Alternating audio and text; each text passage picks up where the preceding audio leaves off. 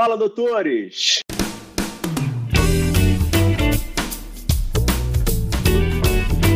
Fala, doutores! Eu sou Ricardo Valente, oftalmologista aqui do Rio de Janeiro. Vamos continuar nossa série de conversas com médicos no momento oftalmologistas, que são exemplos para mim, que me modelam. Tá cada vez mais difícil de fazer essa série, mas graças a Deus o Brasil é rico de feras. Então a gente continua aí hoje com um fenômeno aí dentro da oftalmologia que trilhou o caminho mais dentro das cirurgias de catarata e vem fazendo aí um, um papel bem diferenciado, passando aí por Santa Casa, pela Unifesp, por Harvard, um fenômeno aí, Ricardo Nozer. Tudo bem, Ricardo? Maravilha, Xará. Obrigado pelo convite. Um prazer estar aqui é, com vocês hoje. Não, muito legal. Eu que agradeço. Temos certeza que vai ser um papo super interessante aí para o pessoal conseguir tirar seus insights e trilhar um caminho sempre melhor. Mas vamos lá desde o início. É, você é paulista, né, Ricardo? É, com família de bastante médicos, né?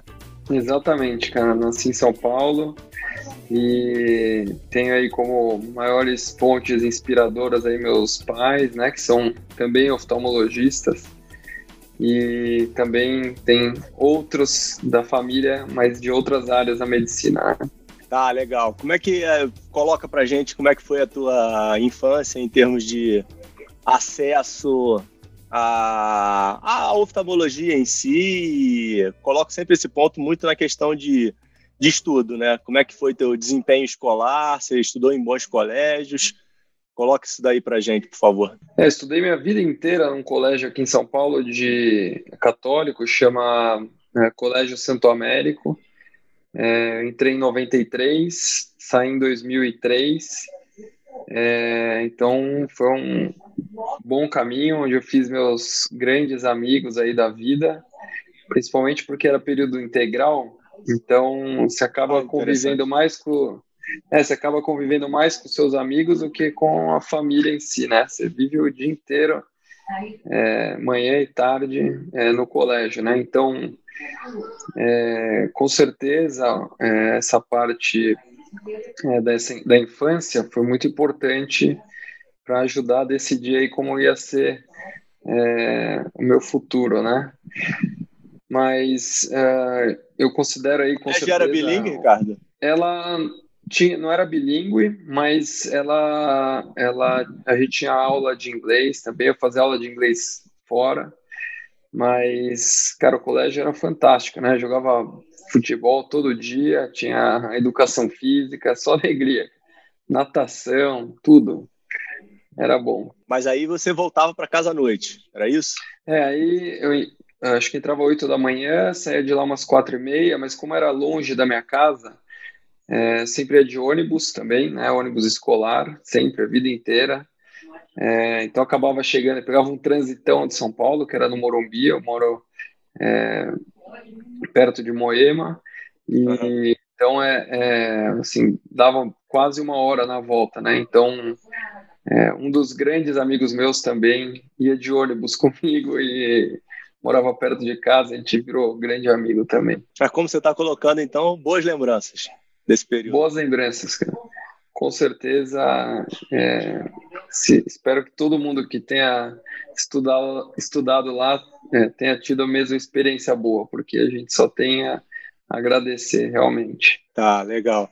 É, período de vestibular e escolha da medicina, isso já era já uma certeza? Pensou em outras profissões? Como é que foi isso? É, então, mas só voltando um pouco da, da parte de estudo, eu não era dos melhores alunos, não, cara. Eu era um aluno mediano, né? Então tava sempre passava na média, às vezes pegava legal. uma recuperação, mas é, me, me virava, né? No final deu, deu tudo certo, nunca repeti de ano e tal. Mas aí, é, eu, assim, por coincidência, até uma coisa engraçada, cara, que é. Outro dia eu achei um CD de 1994, cara, que o pessoal fez lá na, no colégio, um anuário, né? Então tem todos os alunos da, da escola da época eles e aí eles perguntavam algumas coisas, o que, que você quer quando ser quando crescer, como você desenha você é, no futuro e tal. E claro, né, cara, a gente sempre se espelha nos pais, né?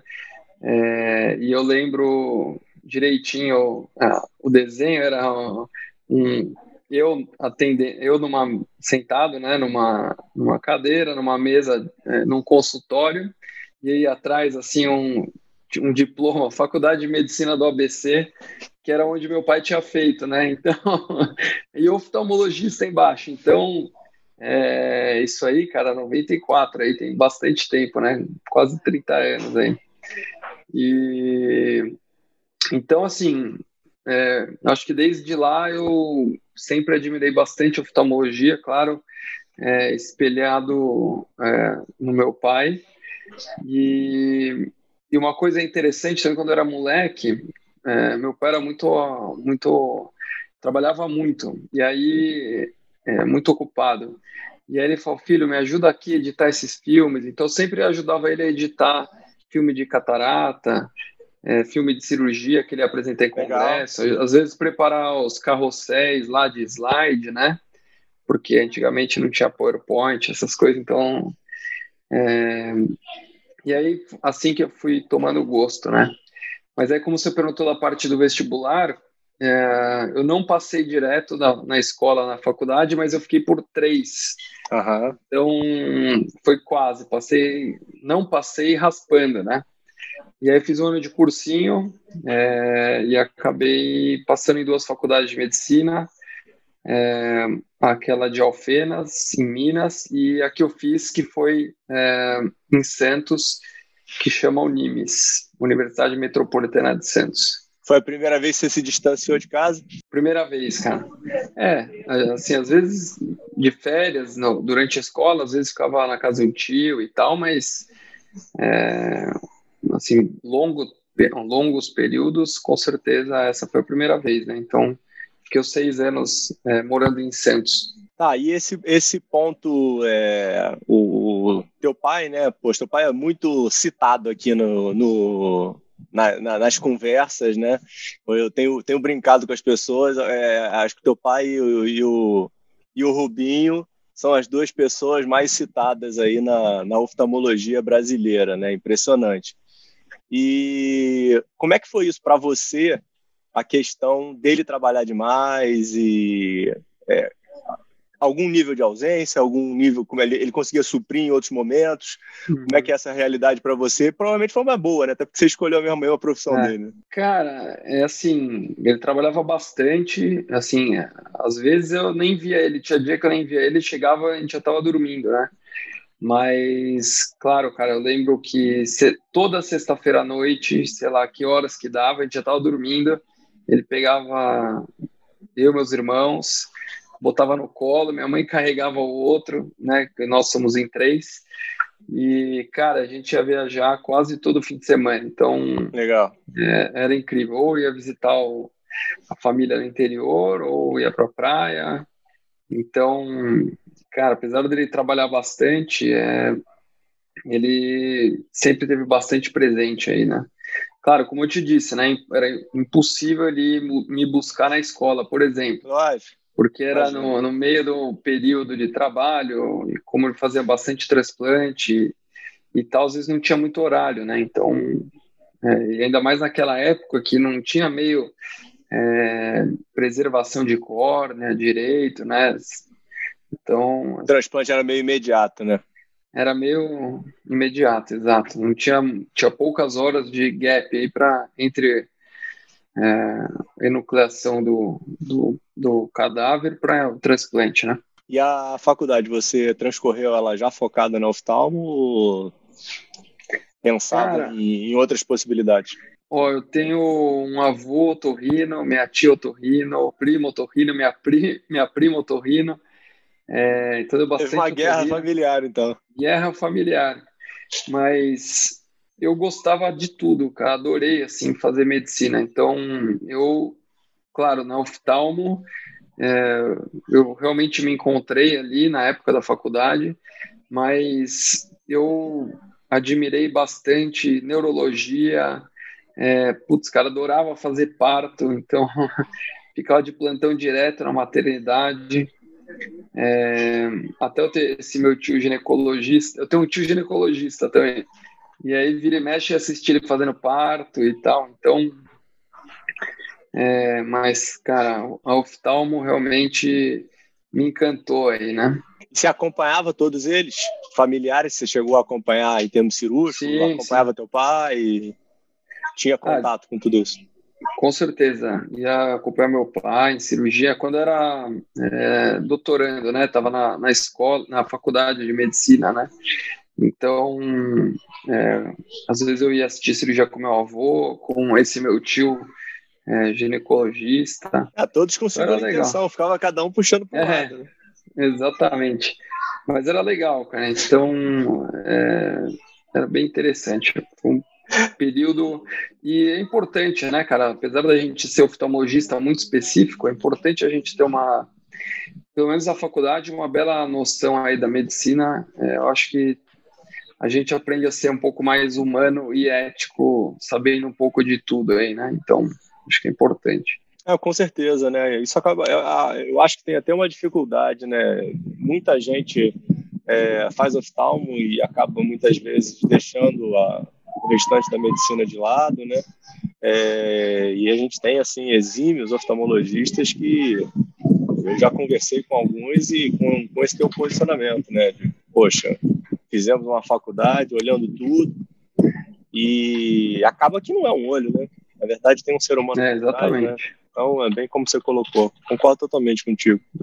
É, mas não tinha, muito, não tinha muita dificuldade, né? Acabou indo é, para o lado é, que você provavelmente mais admirava, né?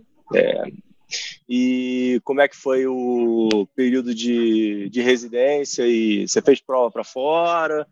Pensou em algum momento é, de ir para os Estados Unidos já nesse, nesse momento? Não. Cara, quando eu estava no quinto ano, é, um primo meu é médico é, nos Estados Unidos, ele é oftalmologista também, por coincidência, e ele, no começo, ele uh, trabalhou na Força Aérea Americana como médico.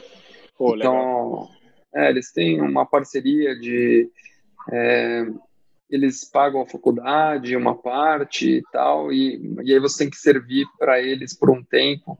Bem interessante. Mas aí é, ele falou, cara, você não quer vir para cá, não sei o quê, e até me deu os livros lá dos steps é, para estudar, né?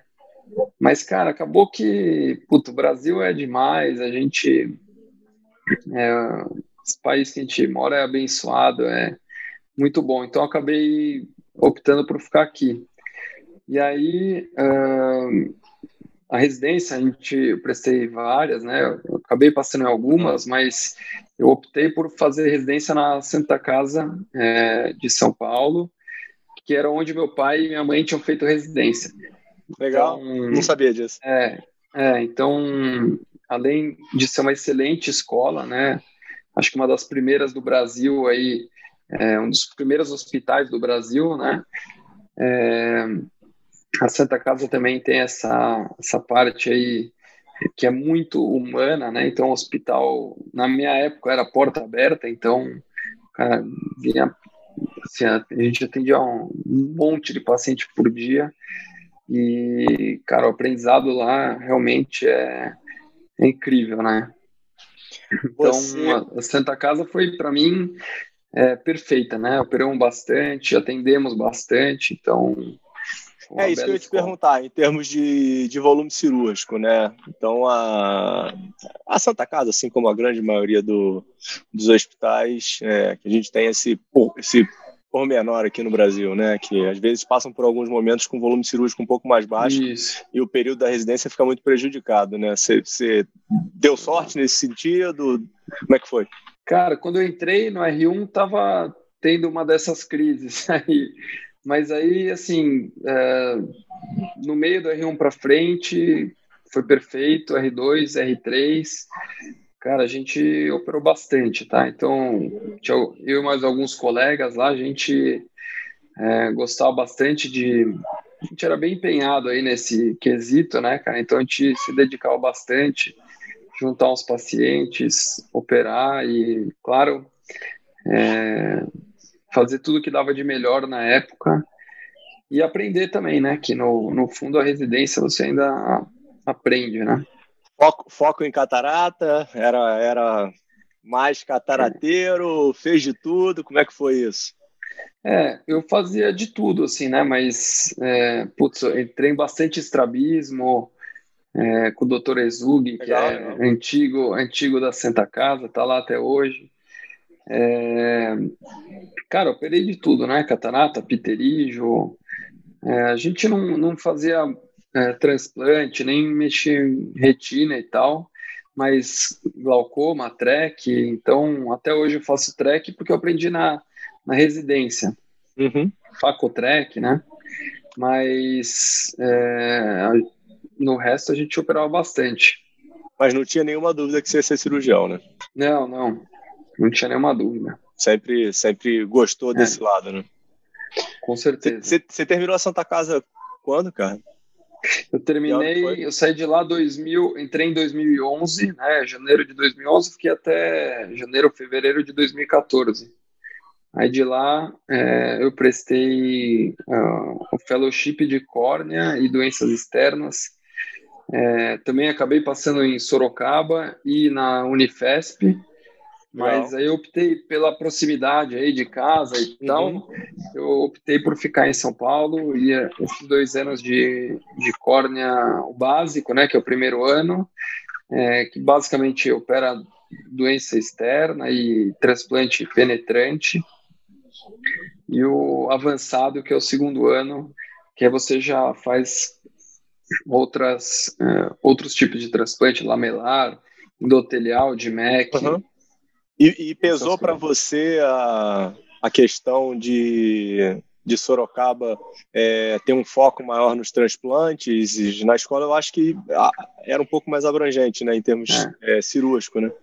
É, então, eu acho que, cara, e, e assim, eu não me arrependo da escolha é, na época porque a gente ainda conseguiu, junto com o Zé Álvaro, é, com meu pai também, o Emílio Torres, na Suíça, era da minha turma de, de fellow lá, grande amigo, Francisco Bandeira aí do Rio, a gente ainda conseguiu organizar aquele curso internacional de córnea, foi um curso bem legal, de é, formato de MBA, assim, de um ano e pouquinho, então, cara, vinha gente do Brasil inteiro fazer esse curso, e aí mais aprendizado, né? Então, a gente também teve contato é, durante esse curso é, de córnea com oftalmologistas especialistas em córnea do mundo inteiro. Então veio gente da, do Japão para o Brasil, Índia, todo mundo para dar aula para a gente aqui. Estados uhum. Unidos, é, putz, Espanha, veio gente do, do mundo inteiro.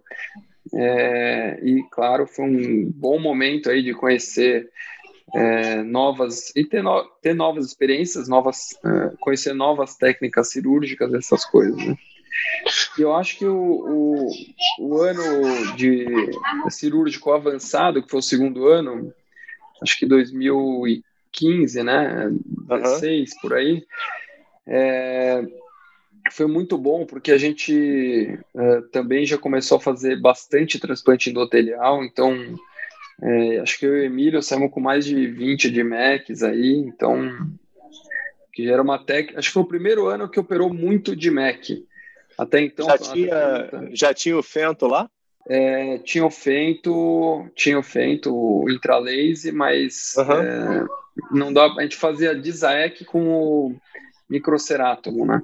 A questão de, de trabalho, é, de, poxa, ter o, a, a, clínica, teus pais, o volume, isso influenciou também para você já querer começar a trabalhar, ficar por aqui? Ou você estava focado só na, na, especialização? Como é que foi isso? Então, na época, só especialização, né, cara? Então, é, e a gente tinha plantão, era bem, bem puxado, né, cara? Fazer cirurgia de madrugada é, no Hospital São Paulo.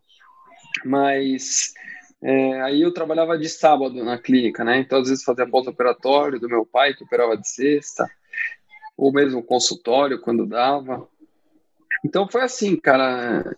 Inclusive, Mas você adoro... conseguiria fazer isso se tivesse Sorocaba? Ah, ia ser um pouco mais difícil, né? Porque lá também. É, é um chãozinho, mas dá para vir, né? Dá pra... É, dá para vir, dá para vir, até dá, mas é que lá também é puxado, né? O pessoal trabalha bastante. O fellow é bem. É, acho que são 10 períodos, também tem plantão, essas coisas, né? Então é bem, bem puxado. Tá, aí Muito finalizou... bom, né? Qualidade. Sim, com, com certeza. certeza né? O pessoal é... opera, opera, acho que é o lugar que mais, é o hospital que mais opera é, faz transplante de cora na América Latina, né? Então. É, não, a gente, a gente teve ó, alguns programas atrás, né? A gente fez com a, com a Luciene, que foi ótimo, né? Agora já não está mais lá, e o último que a gente lançou foi com o Nicolas, né? Que também, poxa, e estão mudando o modelo de fellow, né? Até estava te perguntando por causa disso. Sim. Que eles começaram a fazer um fellow agora de, de, de segmento anterior, né? Não era mais focado, Sim. que era muito focado no transplante, né? Exatamente. É, daí vai ter influenciou. anel, né? É, então, na, na, no Fellow eu fiz anel, a gente fazia crosslink, fazia tudo, né? Então o Fellow foi bem, foi bem interessante, cara. Então, tá. aprendeu bastante. E aí, fi, fi, finalizou na escola, é, você começou já doutorado ou aí você vai direto para Boston? Como é que, como é que foi? Então, daí eu, eu trabalhei uns seis meses aqui uh, em São Paulo, é, e aí já comecei a me organizar para ir para fora, né? Porque senão você perde o fio da meada, né? Você tem que ir de uma vez, porque senão é, você acaba trabalhando, aí começa a, a, ter um pouco mais de responsabilidade aqui, é, tem, começa um ciclo vicioso, aí você não sai mais, né? Sim, verdade. Mas aí eu já fui direto, assim, deu seis meses, eu me organizei, tanto que tem a parte burocrática, visto, essas coisas aí demoram um pouco, né? Uhum. É, e aí, sim, acho que eu terminei a residência no começo do, ao Fellow no começo do ano de 2016, e aí, outubro, é, eu fui viajar já para os Estados Unidos, né? E o... e o... o, doutorado, eu entrei no meio do meu fellow, eu entrei no meio. ainda não terminei o doutorado, estou ainda na, no meio do caminho. Mas quando você, quando você foi para Boston. É... Ainda não tinha entrado no doutorado, ainda estava na. Ah, tá. Você não fez sanduíche, não? Não, não. Como é que foi o foco da tua estada lá em Boston? Você, você foi diretamente para Harvard? Como é que, como é que foi não, isso? Não, então, eu fui. É, a, a minha pô, foi até um negócio meio emocionante, assim, porque é, a pessoa que me acolheu lá em Boston, né, foi o Kenneth Kenyon, que foi um grande mentor aí para inúmeros oftalmologistas do Brasil. O primeiro fellow dele foi meu pai, em 1980. Caramba, que legal. É, ele era da Harvard na época. Uhum. Uh, ele era chefe da córnea lá. E aí ele saiu e tal, e uh, ele foi para um outro serviço, outro hospital que chama Tufts, né, que é onde ficou o, o Edu Novaes tal. Então, tem um pessoal aí do, do Rio que foi uhum. para lá também, o, o Sabrosa foi para lá. Sim. É, e lá é bem, bastante focado em retina, né, porque eles ajudam a desenvolver o Guto Moreira lá de, de Curitiba. Sabrosa foi o eles... Almir, né, não o Nelson, né? O Almir, Almir, é. Legal. E aí eles é, são, eles têm um convênio com o MIT, eles ajudam a desenvolver todos os OCTs, basicamente saem desse conjunto aí da Tufts com o MIT, é bem legal. Então a gente teve experiência aí de usar um monte de OCT é, que não tinha capa, era só fio e uma loucura. Então só placa e lente e tal. É, bem interessante. Mas você foi se meter Mas... em segmento posterior lá? Não, não. E aí o que aconteceu? Eu, a minha linha de pesquisa lá era OCT em segmento anterior. Ah, tá. É, e até, claro, né, foi bem o comecinho das coisas, a gente desenvolveu alguns parâmetros e tal. E aí, final do ano passado, acabou que uh, saíram dois artigos nossos publicados um no American Journal Legal. e outro no The Ocular Surface, que também é um dos maiores, uma, uma das maiores revistas é, em oftalmologia, né? Com maior é, índice. É, e aí é isso. Então, assim, é, me, eu comecei uh, via Tufts. E aí o que aconteceu? O Kenyon, ele me, me apresentou para o Pedram Hamra, que é, na minha opinião, um dos grandes nomes aí da microscopia confocal, olho seco, é, é um, é um médico, assim, é, extremamente, é um cientista, né, porque ele também toca um laboratório de, uh, de pesquisa uh, em uh, superfície ocular, né, olho seco, lágrima, essas coisas, e me apresentou ele. Aí ele olhou para mim e falou, cara, não sei se você se encaixa muito em microscopia confocal, acho que é melhor você fazer o ACT, e foi por aí que a gente seguiu no ACT. Mas o Pedran foi um, foi um uma peça-chave importantíssima na minha vida, porque é, eu olhava ele vendo com focal, falei, cara, o que, que é isso? Será que esse negócio funciona? Os caras estão vendo o nervo da córnea, como assim e tal. Então, assim, é uma coisa que a gente não tinha muito, muita noção, assim, de nada no Brasil, né? E aí, foi ali que eu ganhei uma experiência bem boa de confocal, é, e hoje, cara, uma das coisas que eu mais adoro fazer é microscopia confocal. Já tinha aqui, é... Ricardo? Você que trouxe? Não, é, já tinha. Meu pai tinha o primeiro confocal, cara, do Brasil, um antigaço, um Nidec. É, mas depois eu comprei outro. É, Perturbou aí, ele, teve que mudar.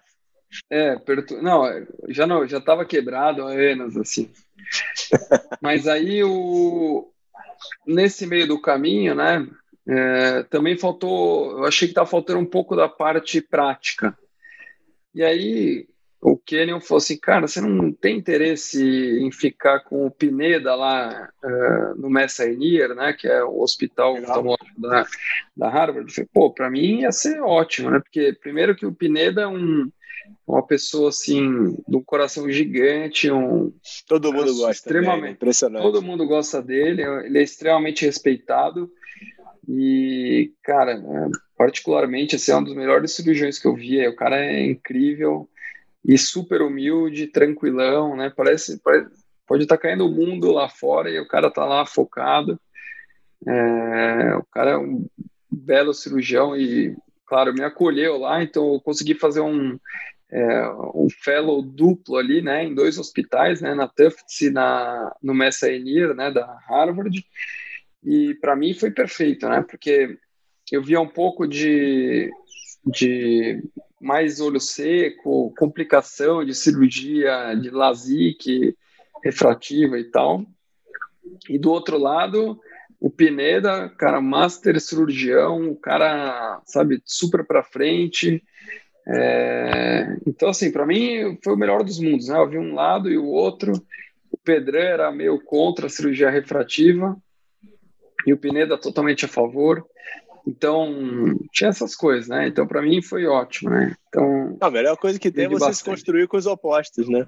É, exatamente. Uma realidade foi... tua, né? E foi o que aconteceu. E aí você pega o melhor dele, o melhor do outro e tal, Sim. e você vai crescendo, né? Então, acho que. Quanto tempo você ficou isso. por lá, Ricardo? Eu fiquei um ano e cinco meses, quase um ano e meio. Isso aí você estava então, é, solteiro, já era casado? Estava solteiro.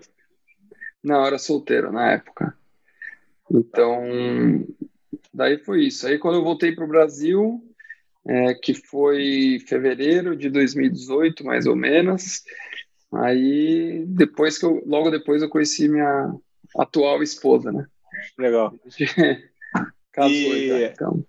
E é, esse período que você fica lá em Boston é, era um período que você tem é, auxílio dos teus pais na parte financeira ou você tinha alguma bolsa lá de como é que foi esse período? Ah, então foi um período que eu tentei a bolsa até, mas uhum. foi um foi um período que não sei se você vai lembrar, mas acho que ainda era governo da Dilma e tal, e cortaram as bolsas. Foi tá, assim, alguma entendi, coisa entendi. assim. Foi, um, foi uma época que uhum. cortaram 100% as bolsas, então impossível pegar a bolsa. E aí, claro, é, graças a meus pais, conseguiram me ajudar aí, né, cara? Então, devo muito a eles aí essa parte também, né? Não, legal, com certeza. Não, não é. tem jeito, né? Cada um tem que aproveitar tem as armas que tem, né? É. Lógico, poxa. É. Não, o grande objetivo, na verdade, disso daqui é contar a é. história para as pessoas tentarem fazer de uma forma semelhante, né? Nunca igual. Né? Exato. Né? Cada um com sua Mas o legal foi que o, um primo meu, que é o Torrina, né? É, ele acabou morando em Boston, uh, fez fellow lá no Messa mas em Otorrino, e foi embora dois meses antes de mim. Uhum. Então ele chegou um pouco antes e foi embora um pouquinho, assim, um, dois meses antes de eu, de eu chegar. E acabou que eu falei, cara, eu quero ficar no teu apartamento aí, fala com a landlord lá, né, a, dona da, do apartamento, tal, fala que eu seguro aí esse apartamento. Então acabou que, por coincidência também, é, eu morei no mesmo prédio que meu primo morou, né, no mesmo apartamento. E aí, conversando com o Kenneth Canyon, ele falou, cara, quando eu vim fazer meu, minha residência aqui no, na Harvard e tal, eu morei nesse teu prédio aí. Que isso? Então, é, putz, cheio de coincidências. E aí, foi bem legal, cara. Onde é que eu, você, dentro do teu histórico escolar e tua história, você já foi adquirindo é, o inglês? Teve algum momento que foi diferencial para você? Passou algum aperto Cara, nesses inícios? Como é que foi isso? Então, durante a faculdade, todas as férias, assim, de julho, uh, quando dava, né, antes de ter internato, essas coisas, eu ficava um mês fora, né, então... Pô, legal. Algumas... É, eu fui duas Mas sozinho com teus pais, como é que era isso? Eu e meus irmãos. Legal. Então, a gente ficava em escola de, sabe, de inglês, sim, sim, coisas, sim, sim. E acabou uma das vezes que a gente foi, foi para Montreal. Por isso que a gente estava, antes de começar tudo aí, a gente estava falando de uhum. Montreal. É, e aí foi. Mas claro, né, cara, assim, a gente, quando chega lá nos Estados Unidos, o inglês está meio cru ainda, né?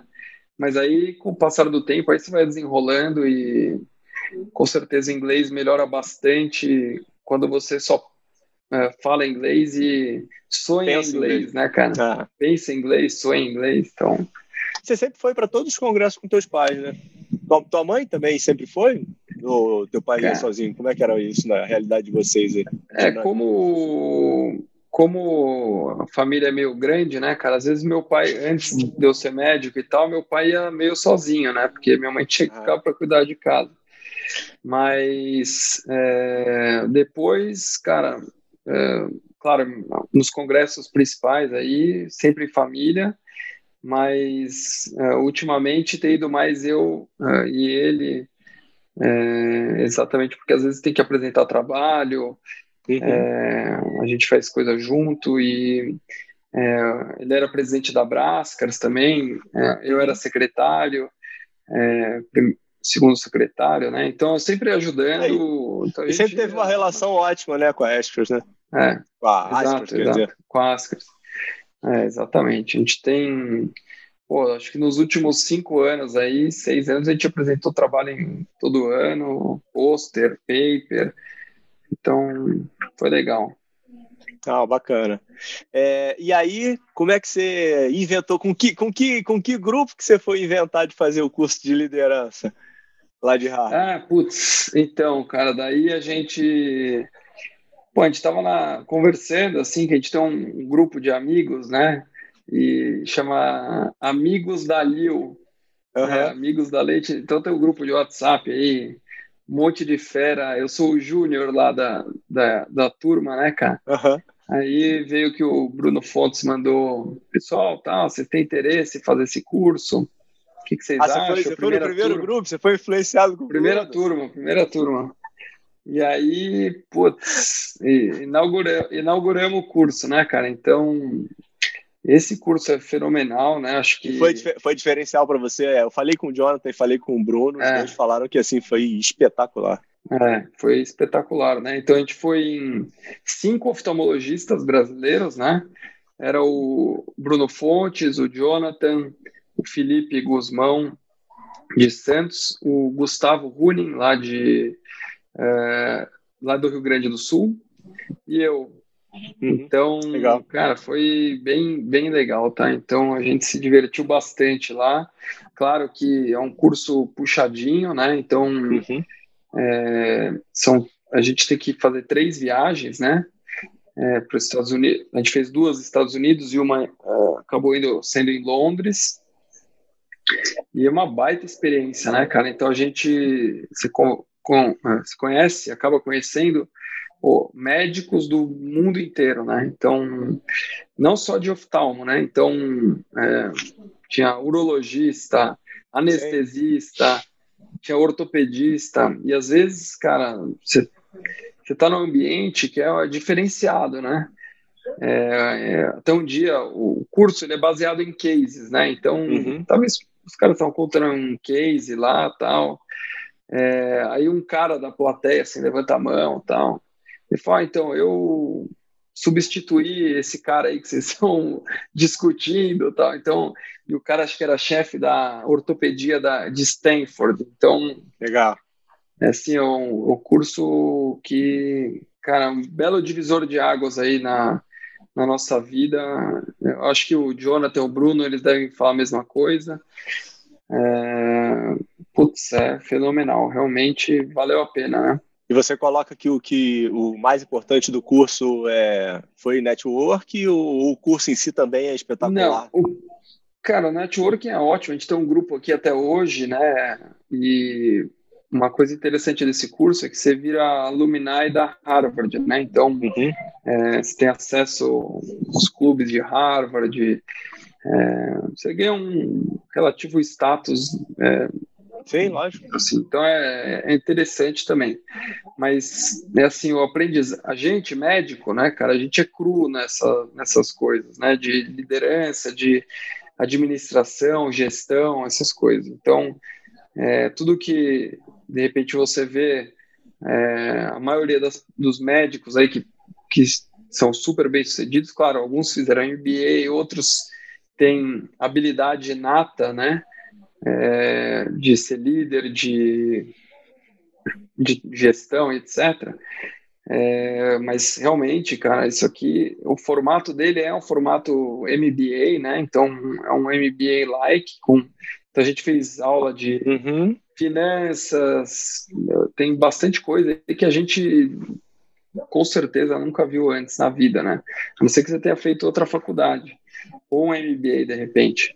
Uhum. Mas então tem que montar business plan, sabe? São coisas legais e é bem interessante, tá? Então, e outra coisa, né? O cara da Harvard Business School, é, junto com o chefe da Harvard Medical School, e os caras tocam o, o negócio, então é o aprendizado assim é brutal, é impressionante valeu a pena, né? Mas aí acho que a segunda turma, que acho que foi o Takashinho e tal. O Takashinho. É, eles sofreram um pouco no meio do caminho porque é, teve a pandemia. Ah, não tem né? jeito, né?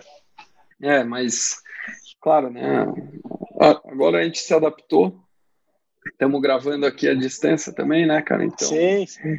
É, não, eu tive isso, cara. Eu, eu, eu, ano passado, eu comecei a fazer um, um curso semelhante desse, cara, que é na, na Kellogg, lá em Chicago, né? Que é o Physician CEO, né? Sim. E... Pô, você tá. Esse aí é incrível, hein, meu? Pô, é incrível, cara. Esse aí Mas é... eu, só, eu só fiz, eu, eu fiz é o primeiro top. módulo.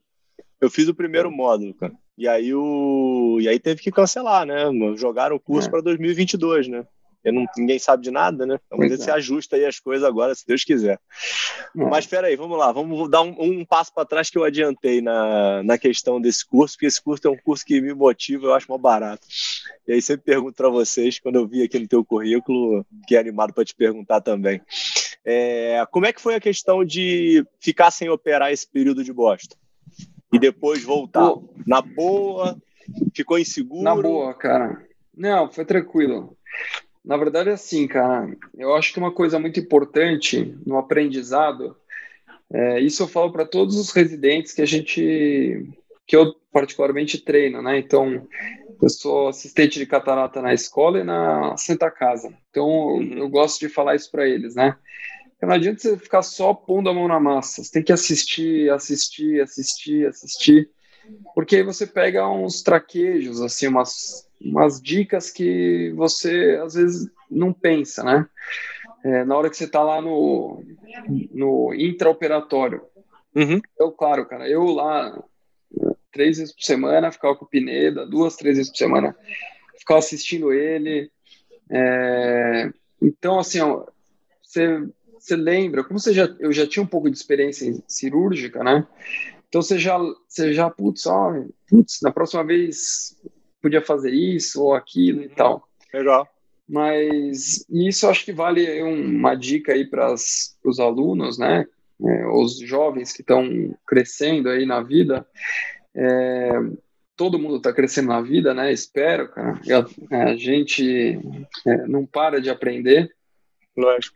Mas é, quando eu estava na residência, cara, o YouTube era, era é, muito cru ainda, cara. Hoje você chega lá, você fala assim, como eu troco a lâmpada do farol esquerdo da frente do carro tal, você aprende, entendeu? Então, é, tem até um artigo bem legal que saiu na Córnea, que é um, um, um fellow que aprendeu a fazer de Mac no YouTube. Então, cara, assim, e publicou, tá publicado, tá numa, uma das melhores revistas de oftalmologia. Então, assim. É, arrojado, hein? Você, arrojado. E o cara fez, assim, mais de 60 transplantes, sei lá, Caramba. 70.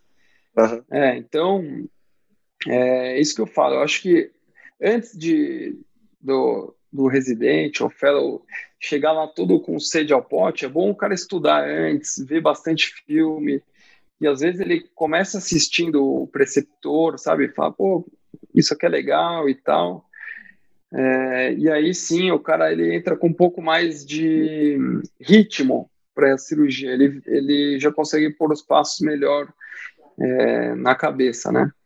E como meu pai sempre fala, né? A cirurgia é cada machadada uma minhoca, né, cara? Então, cada movimento que você tem que, que você faz intraocular, você tem que ter um objetivo. Então, às vezes, as, cirurgia ela não é só mais rápida, mas ela é mais eficiente é, porque você está mais é, cada atitude que você toma, cada movimento, ele é mais efetivo, né? E quando eu voltei, cara, assim, você volta meio uh, operando devagar, sabe? Mas uh, assim, uma semana você já estava de volta ao normal. Até, é, você tem uma mão boa, poxa. Só uma semana Não, também. É. Tem que. Dura é juntar os pacientes, né? Porque você fica um tempo longe, tem que sim, trabalhar sim, bastante para poder operar, né? É, em termos de planejamento de carreira, quando você, você tinha isso bem estruturado, é, aonde você queria chegar, você queria trabalhar é, na clínica com teus pais, você queria montar uma estrutura tua, você fez catarata pensando em algo específico, como é que você coloca essa história aí olhando para trás?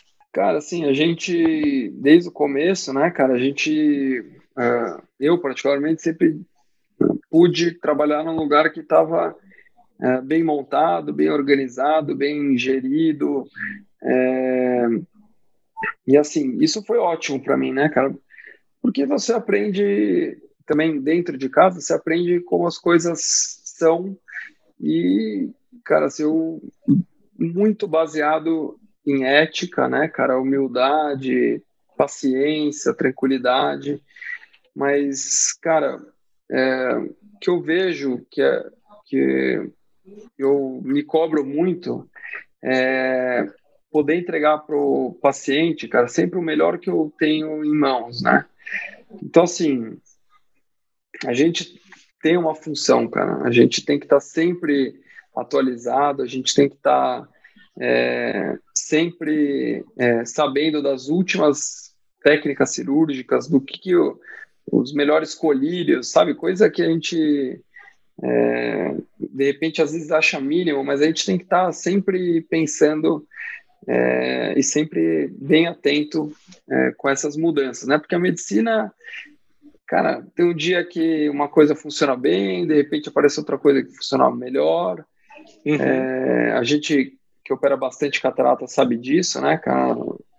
Cada cinco anos, 10 anos, sai uma lente nova que é inovadora. Quando você acha que já está muito bom, cara, parece uma melhor. Então, mas é, isso é a medicina, né? Então, o tratamento oncológico é assim, é, a gente só vai crescer. E, claro, eu acho que o futuro, tanto da, da oftalmologia quanto a medicina em si, é ser uh, minimamente invasiva, né? Então, a catarata é um grande exemplo disso, né? A gente, uh, na década de 70, 80, tinha que abrir o olho inteiro praticamente para tirar a catarata. Hoje, com uma incisão de 2 milímetros, você aspira a catarata e é pela mesma incisão pequena que você coloca a lente intraocular.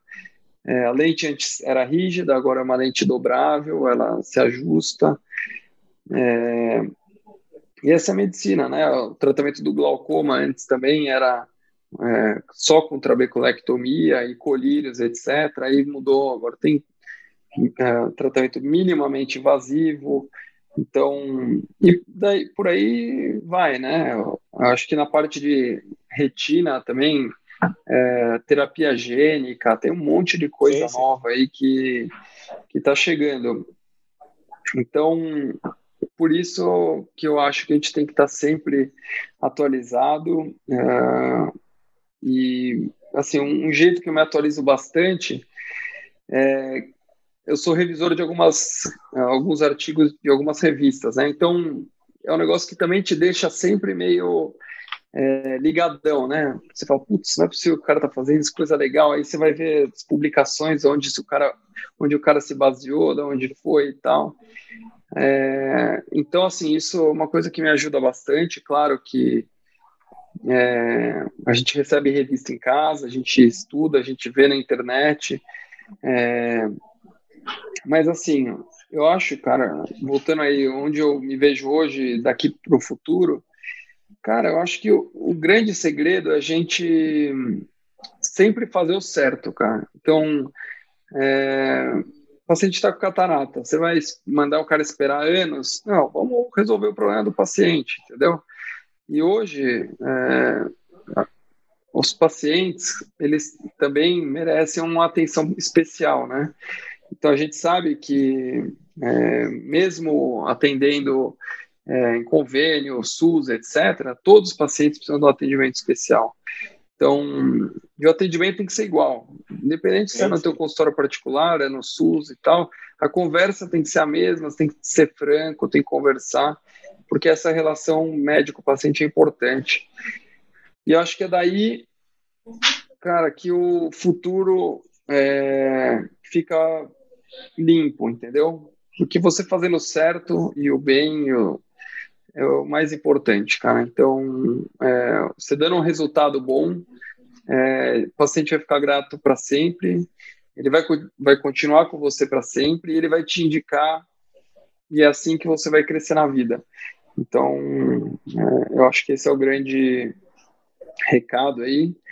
É, o ano passado, ano de pandemia, eu atendi mais de 4 mil pacientes. Então, é assim, a gente quer sempre o melhor, né? né? A gente tem que, pô.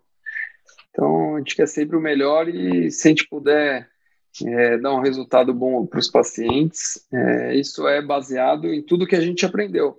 É uma longa trajetória, né? Então, essa conversa que a gente está tendo aí, cara, o negócio começou em 1993, lá quando eu entrei na, sim, entrei sim, no primeiro ano da escola, e a escola foi excelente. E, cara, e por aí vai, né? as amizades, é, a família, né? A, o seu pensamento sempre pautado eticamente, né? Então, é, fazer o que é melhor, o que, que a gente tem de melhor, e, e, o resultado vem assim, né, cara? O resultado você, vem na sequência. Você acha que aqueles slides e aqueles vídeos lá te ajudaram? Você acabou que teve muito na tua carreira a questão de vídeo e tudo mais, né? Cara, é, eu não tenho aqui, mas eu tenho, tenho até hoje umas fitas do meu pai aqui, cara. Como fazer facoemulsificação, entendeu? E, pô, é um negócio que, assim, os primórdios do negócio, da, da cirurgia de catarata, né? Então, pô, eu fico orgulhoso, né? Porque é, eu acho que na época que meu pai estava em franca ascensão, ainda está em ascensão, porque ele, na minha opinião, é o melhor cirurgião que eu já vi. É, tudo na mão dele fica bom, então não é porque é meu pai, mas é, é impressionante isso aí. Mas é, então nessa franca ascensão ele é, foi muito importante e por isso que você falou no começo aí é, dele do Rubinho e tal, porque acho que eles foram muito importantes é, no ensino.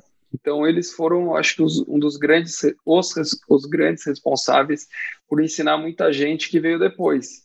Então, pô, imagina, o primeiro caso de ameba do Brasil, quem descreveu foi meu pai, entendeu? Com Miguel Bournier, lá do, lá do Canadá.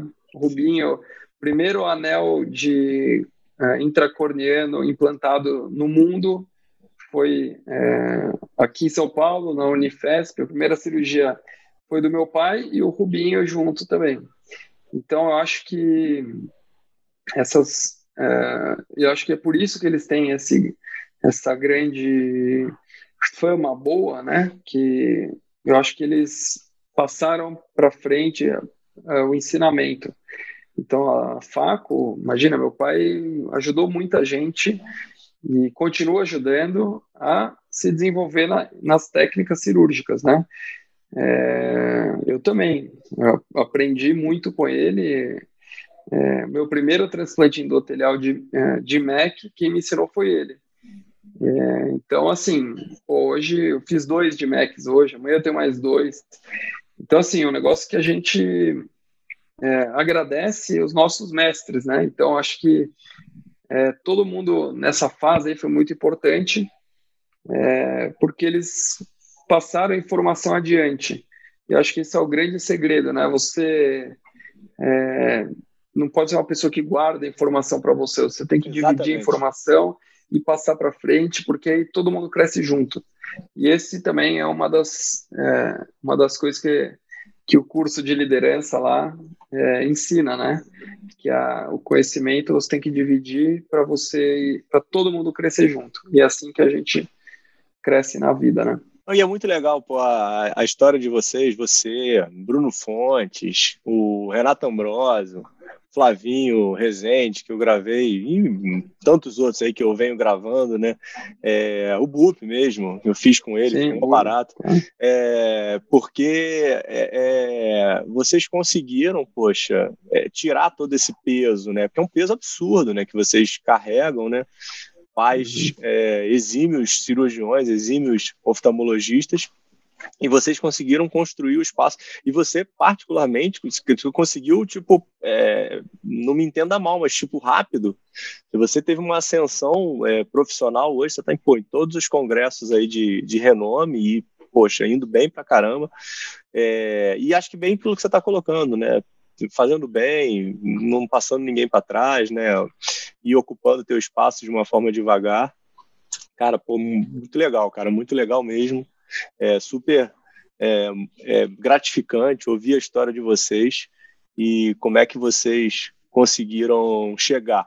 Um ponto aí quase aí para a gente já indo para os finalmente, é, olhando para trás, é, algum ponto que você acha que deveria ter feito de uma forma diferente? Cara, é difícil falar, né? Porque assim, eu é, eu tô feliz, né? Eu tô feliz. É, eu me considero uma pessoa feliz e e sim, relativamente bem sucedida, porque eu acho que é, eu consigo entregar o que eu gostaria para os meus pacientes. Né? Eu acho que o triste é você não poder fazer né, alguma coisa que você não consegue, né? Então, é, cara, eu acho que eu faria tudo igual. Eu talvez aceleraria um pouco mais o meu doutorado, que eu estou meio atrasado. O Rubinho deve estar tá puxando a minha orelha agora. Mas é, é, isso. Acho que a única coisa aí que. 2021 é a meta, pô. 2021 é a meta, exatamente. Mas, putz, é, é isso, cara. Eu acho que o, isso é um, uma ideia, assim, né? O líder, o grande líder, ele não pode dividir equipes, né, cara? Ele tem que juntar as equipes e, e acho que por isso também que, a, que o Rubinho é um grande líder, exatamente porque a, a Unifesp cresceu muito aí nas mãos dele, né? Então, acho que porque é, é, legal, é, um, é, um, bom formador de, bom formador de equipes também. Uma das qualidades, uma das inúmeras qualidades dele, né? Não, com certeza. Ricardo, obrigado, fenômeno, ficou muito bom, cara. Parabéns aí por todo esse teu histórico aí que você vem construindo. Tomara que tenha muitos anos aí pela frente, é, se possível aí é, com teu pai te ajudando e estando ao teu lado, né? Que é sempre bom, né? Que os coroa continuem aí com a gente. Mas parabéns aí pelo que você construiu, cara. É, independente de toda a história aí, poxa, muito mérito e muito bacana aí de dividir. Acho que vai ser muito válido para todo mundo escutar. Muito obrigado, é, Xará. Então, assim, pô, maior prazer aí compartilhar com vocês aí um pouquinho. É, só para terminar aí, eu acho que, você falou aí, a gente tem uma pressão nas costas, né, de querer ser parecido ou igual é, aos pais, né? É, melhor é difícil, mas a gente tenta. E, cara, eu acho que assim, cada um tem que trilhar seu caminho e Com certeza. o segredo da família é estar tá sempre apoiando, né? Então, é, eu também agradeço a minha família que sempre esteve do meu lado e, vendo assim para trás, né? Isso é um negócio que passa de geração por geração, né? Então, é, hoje eu, a gente estava na clínica operando meu pai, uma paciente que foi aluna da minha avó, é, minha avó era professora de colegial, então foi aluna da minha avó em Guaratinguetá, e falou assim, a sua avó ela era uma pessoa é, excepcional e sempre estimulava as pessoas a serem melhores. Então Pô, isso é um negócio que, sabe, ó, provavelmente isso ela pegou da, da mãe, da avó e tal, e eu acho que isso é o grande segredo aí, é fazer as coisas com ética, tranquilidade, paz e, e otimismo, né? Porque esse ano de 2020 foi difícil é, e eu acho que apesar dos todos os percalços aí que a gente passou, é, a gente vai conseguir tirar tudo isso aí de letra. Vai, vai sim. Esse ano aí, vamos para frente. Segundo semestre vai voar, se Deus quiser. Cado, abraço fenomenal. Obrigado, cara. Tchau, tchau. Obrigado, Xará. Um abração. Outro. E um bom, bom ano pra gente. Pra gente, com um certeza. Bom ano pros espectadores aí também. Tchau, tchau, gente. Tchau, tchau.